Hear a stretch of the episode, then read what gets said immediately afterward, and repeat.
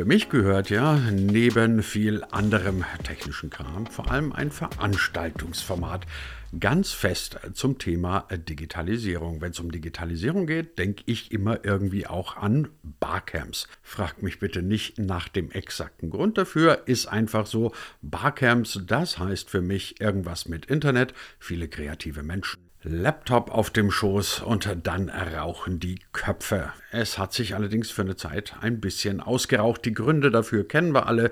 Pandemie und Barcamps. Auch das passt wie bei vielen anderen Sachen nicht so richtig zusammen. Aber wer wären wir hier in diesem Internet, wenn wir nicht auch dafür eine Lösung gefunden hätten? Barcamps kann man genauso online abhalten wie viele andere Sachen. Also ab ins Netz mit dem Barcamp.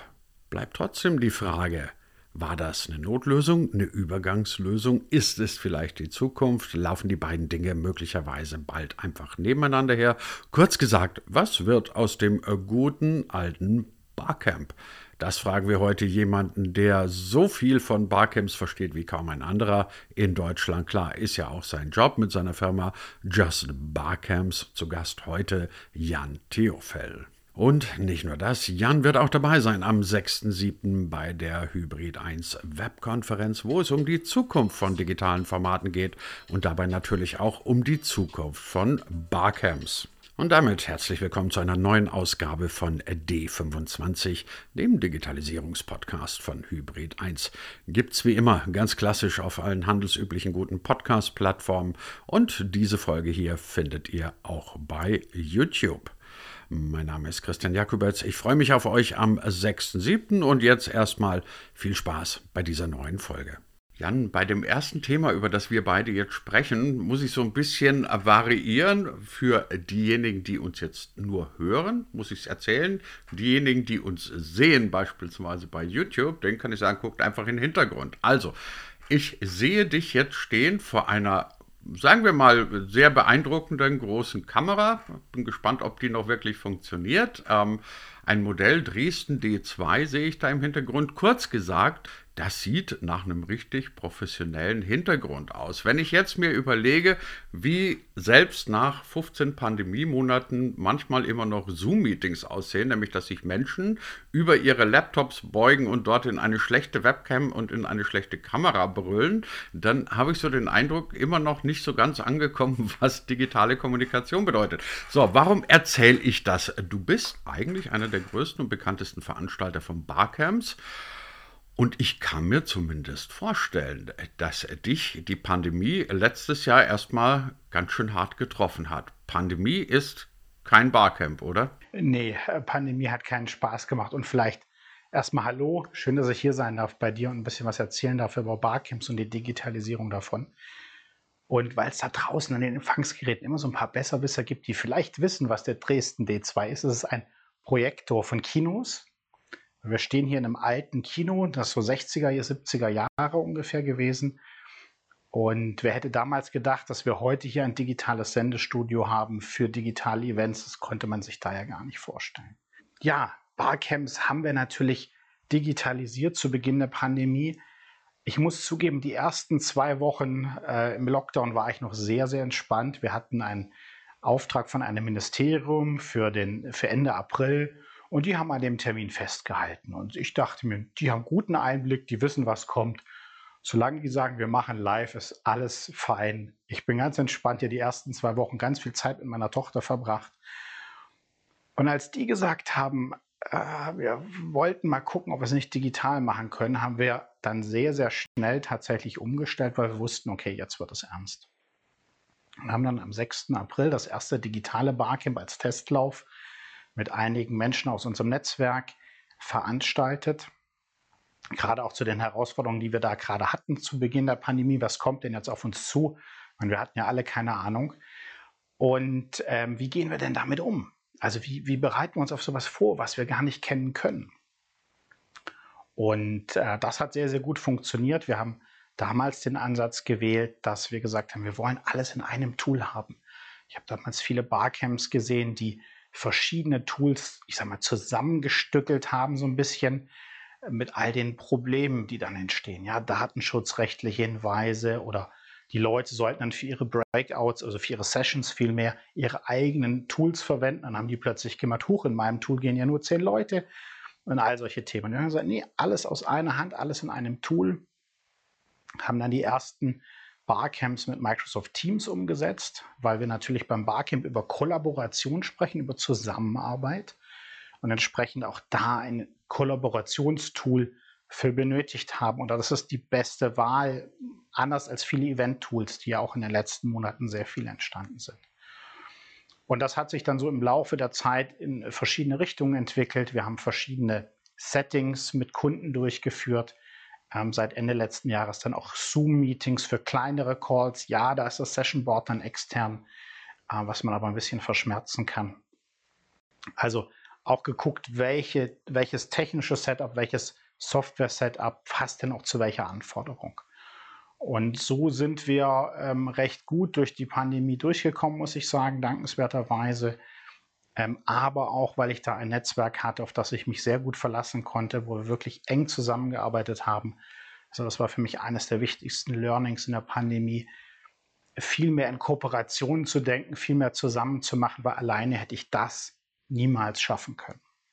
Jetzt haben wir alle unsere Erfahrungen gemacht, die einen ein bisschen weniger leidvoll, die anderen ein bisschen mehr leidvoll mit dem, was du auch gerade geschildert hast, nämlich digitale Settings, also Microsoft Teams, Zoom. Ich glaube, es gibt niemanden, ähm, zumindest keine Kopfarbeiter, die nicht inzwischen drei, vier, fünf ähm, solcher Tools auf den Rechnern haben. Und das funktioniert dann mal besser, mal schlechter. Was ist so dein Eindruck? Also ich habe jetzt gerade so das Gefühl, es gibt viele Leute, die sind so Zoom und digital müde. Die haben einfach keinen Bock mehr auf digitale Meetings und wollen einfach nur noch raus in irgendwelche Biergärten. Sie haben, sind vielleicht auch einfach leid, dass diese Technik ja immer noch, ja, sie funktioniert schon noch ganz gut, aber so Sätze wie, wir können dich leider nicht hören oder sowas, die gehören ja inzwischen so zum Standard. Was ist dein Eindruck? Ist das so eine vorübergehende Müdigkeit? Ist es überhaupt eine Müdigkeit? Oder sagen die Leute, nee, und nie wieder digitale Barcamps, künftig alle nur noch in Präsenz? Also es hat von allem ein bisschen was. Ähm, vielleicht erstmal ganz kurz der Blick auf, die, auf den Nutzen, den wir ganz schnell erkannt haben. Weil das ist beim Barcamp nochmal ein, ein besonderer Aspekt. Wir sehen es bei anderen digitalen Events, die Anreise entfällt. Ich kann leichter teilnehmen. Es ist, das wird häufig übersehen, finde ich, sozialer für Eltern. Die können noch mit ihren Kindern frühstücken, gehen zum Event sind abends wieder zu Hause, können die Kinder ins Bett bringen. Ich bin nicht mehr drei Tage auf Dienstreise. Aber was beim Barcamp ganz entscheidend ist, ist dieses Thema der, der Hürde, der Teilnahme. Weil wir so in der Lage sind, beim Barcamp geht es ja darum, dass die Menschen miteinander sprechen. Wir haben ja keine Speaker oder dergleichen. Für die, die das jetzt vielleicht nicht kennen. Ja, beim Barcamp geht es darum, Menschen wirklich in den Austausch zu bringen, dass sie miteinander reden und nicht irgendeinem Bühnenprogramm äh, lauschen.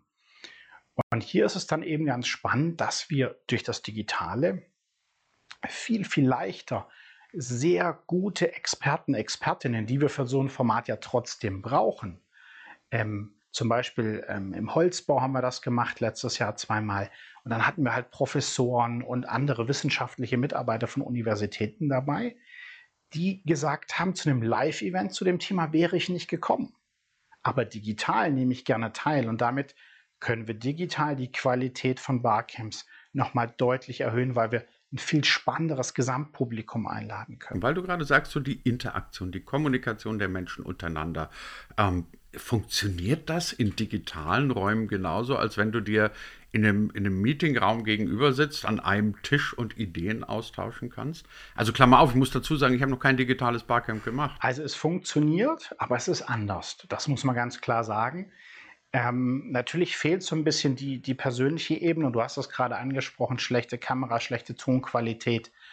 Ich, ich verstehe vielleicht manches nicht oder mir fehlt die Mimik, die Gestik. Umgekehrt ist es aber so, dass wir auch eine Ebene dazu bekommen haben. Also die Diskussion läuft, da sagt jemand was, erwähnt vielleicht eine, eine Person, ein Buch, eine, eine, Methode und ich google das schnell nebenher, was ich in einem, einem Live-Event, wenn ich mit zehn Leuten im Raum sitze, vielleicht aus Höflichkeit gar nicht machen würde und finde jetzt online Informationen, die dann wieder einen Diskussionsbeitrag ergeben. Ja, weil ich mir das einfach nebenher mal kurz reinziehen kann, irgendeine Querverbindung entdecke oder ähnliches. Oder ganz banal, ich kann diese, diese Links um, um, äh, um die es da geht, die Bücher, die, die Personen, die Methoden, was auch immer, kann ich einfach mal schnell in den Chat kopieren. Ja? Jeder kann die ganz einfach danach für sich dann nochmal nachlesen. Also da haben wir viele Vorteile. Also von daher, die, die, die Qualität ist vielleicht eine andere. Was fehlt, ist einfach auch dieses, dieses Persönliche in den Pausen. Und äh, da gibt es natürlich jetzt auch einige Tools, äh, die diese Pausensituation versuchen aufzugreifen, dass die Menschen dort direkter miteinander netzwerken und sprechen können. Und ich muss sagen, ich bin da ein bisschen skeptisch. Und da kommen wir gerade auf die Frage zurück, die du eingangs oder jetzt zu Beginn dieses Blogs gestellt hast, nämlich diese, diese Zoom-Müdigkeit oder Online-Meeting-Müdigkeit. Ich glaube, ein entscheidender Punkt ist, dass wir ganz, ganz viele Meetings erleben, die einfach schlecht gemacht sind.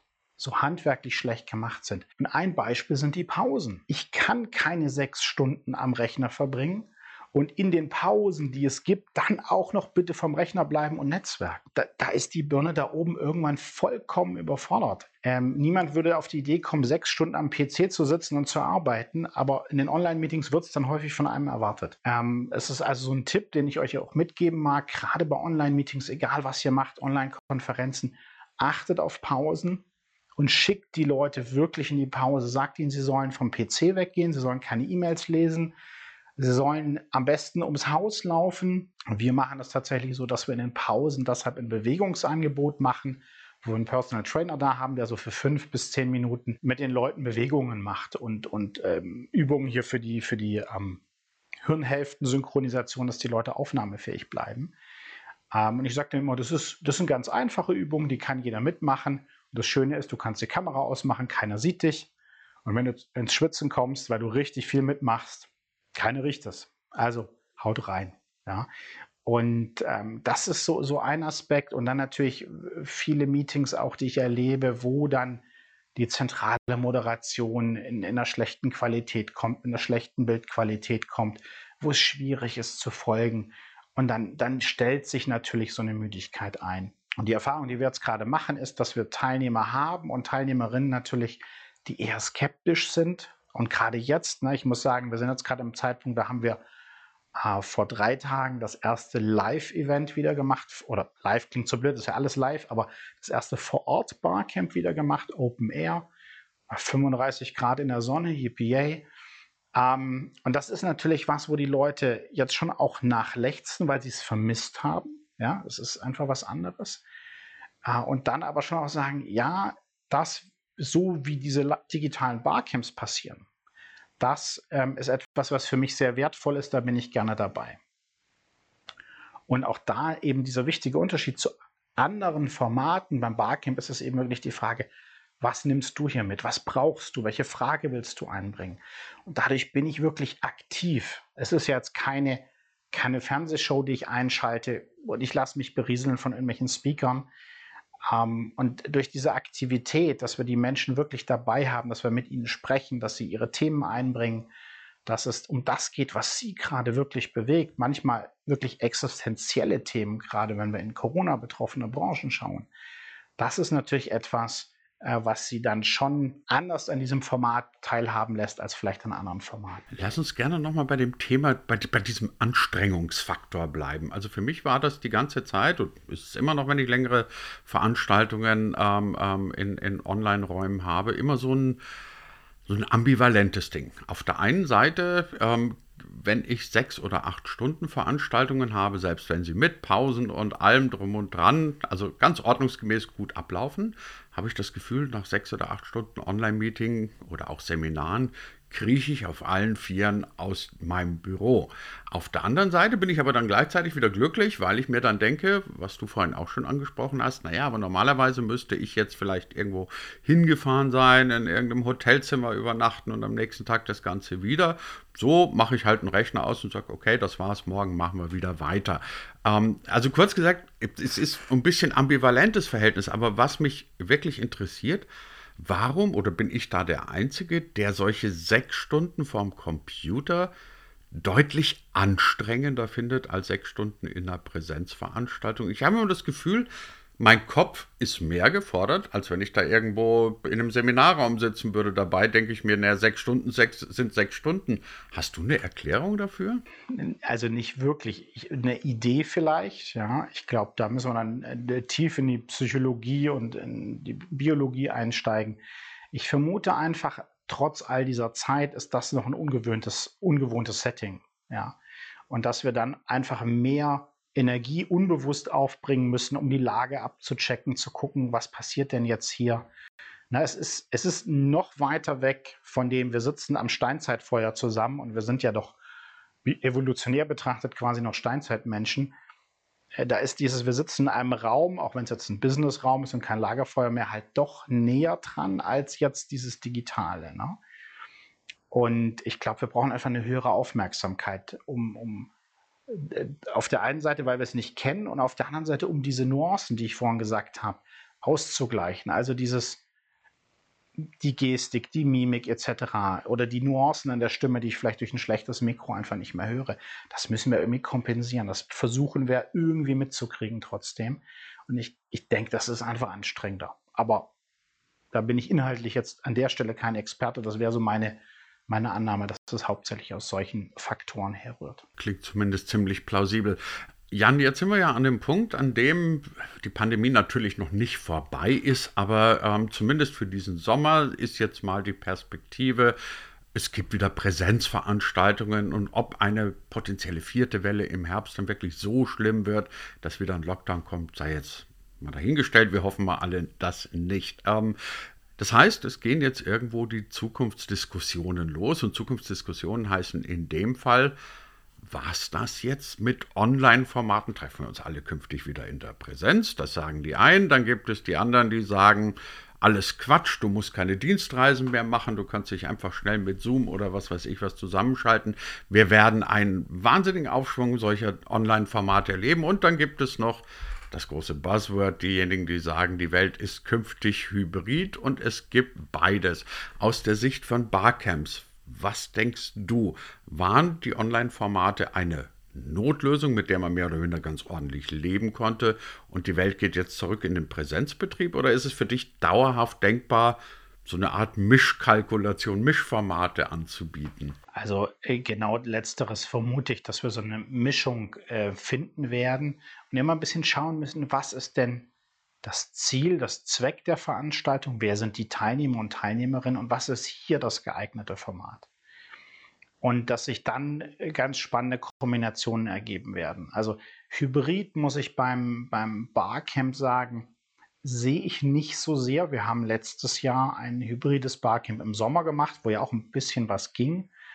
Und das ist ein immenser technischer Aufwand für dieses Format im Verhältnis weil ich ja jeden Besprechungsraum nicht nur streamen muss. Ähm, also, dass ich sage jetzt mal, ich habe, weiß ich nicht, zehn Speaker parallel und es streamen jetzt zehn Speaker, sondern ich muss jeden Besprechungsraum komplett digital abbilden. Ich muss in beide Richtungen sprechen können. Also ich habe dann immer Räume mit fünf, sechs Leuten, zehn Leuten vor Ort plus die digitalen. Also ich brauche eine gute Mikrofonie für alle in dem Raum. Ich brauche eine Kamera für alle in dem Raum etc. Das ist sehr, sehr aufwendig. Ähm, also das, ne, dann gibt es Menschen, die sagen, okay, hybrides Barcamp ist, wir nehmen zehn Coworking Spaces, in jedem sitzen zehn Leute und die reden miteinander. Äh, sowas ist dann vielleicht wieder eher eine Sache, aber das ist für mich kein hybrides Barcamp eher. Also ne, für mich ist hybrides Barcamp, so wie ich es definiere, an einem Ort treffen sich die Menschen live und dann schalten wir Menschen digital zu. Kann man jetzt auch über die Definition natürlich streiten. Und dann muss man eben gucken von, von äh, vor Ort und digital, was ist denn das Dienlichere? Und wenn ich da gerade in die großen Unternehmen schaue, wo ich das zum Beispiel für die Mitarbeiter und Mitarbeiterinnen mache, dass die Wissen austauschen, dass die ihre Kultur weiterentwickeln, ne, was jetzt gerade ja sehr wichtige Themen nach Corona sind. Ich sage mal, der ganze informelle Wissensaustausch in den Unternehmen, in den Kantinen oder ähnlichen Meetings ist, ist ja weggefallen. Und da kann man dann schon drüber nachdenken, wenn ich jetzt internationale Teams betrachte, setze ich die alle in den Flieger, bringe ich die alle an einen Ort ähm, und mache dann dort ein, zwei Tage Veranstaltung und eben Teil davon oder das Ganze als Barcamp oder lasse ich die dort, wo sie sind und führe sie digital zusammen. Und Ich glaube, dass sich dann so eine Mischung etablieren wird. Ich sage jetzt mal zum Beispiel, wenn ich das dreimal im Jahr, viermal im Jahr mache, dann werde ich sie vielleicht einmal im Jahr in den Flieger setzen ähm, und dann äh, die anderen Sachen digital machen. Äh, vor allen Dingen, wenn wir uns mal bewusst machen, und das ist, glaube ich, ein ganz wichtiger Punkt, wir freuen uns gerade alle so sehr, dass Corona jetzt hoffentlich bald vorbei ist, um es mal so auszudrücken. Aber was wir häufig ausblenden, ist, dass wir noch ein viel größeres Problem haben, nämlich ganze, den ganzen Klimawandel.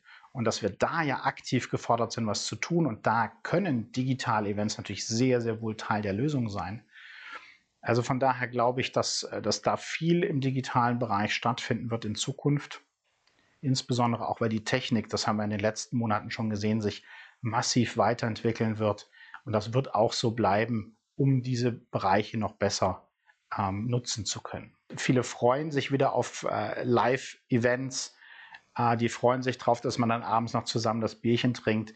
Also es wird es wird beides geben und es, man wird immer gucken, was ist für diesen Anwendungszweck jetzt äh, das geeignete Format. Jan, du bist zu Gast bei uns am 6. Juli bei unserer reinen Online-Konferenz von Hybrid 1 über das Thema die Hybrid-Booster und wie die Kommunikation äh, nach der Pandemie aussehen könnte. Ähm, sag uns so, so in zwei, drei Sätzen, was wirst du uns erzählen, was bringst du uns mit an Informationen und warum müssen wir dir unbedingt zuhören?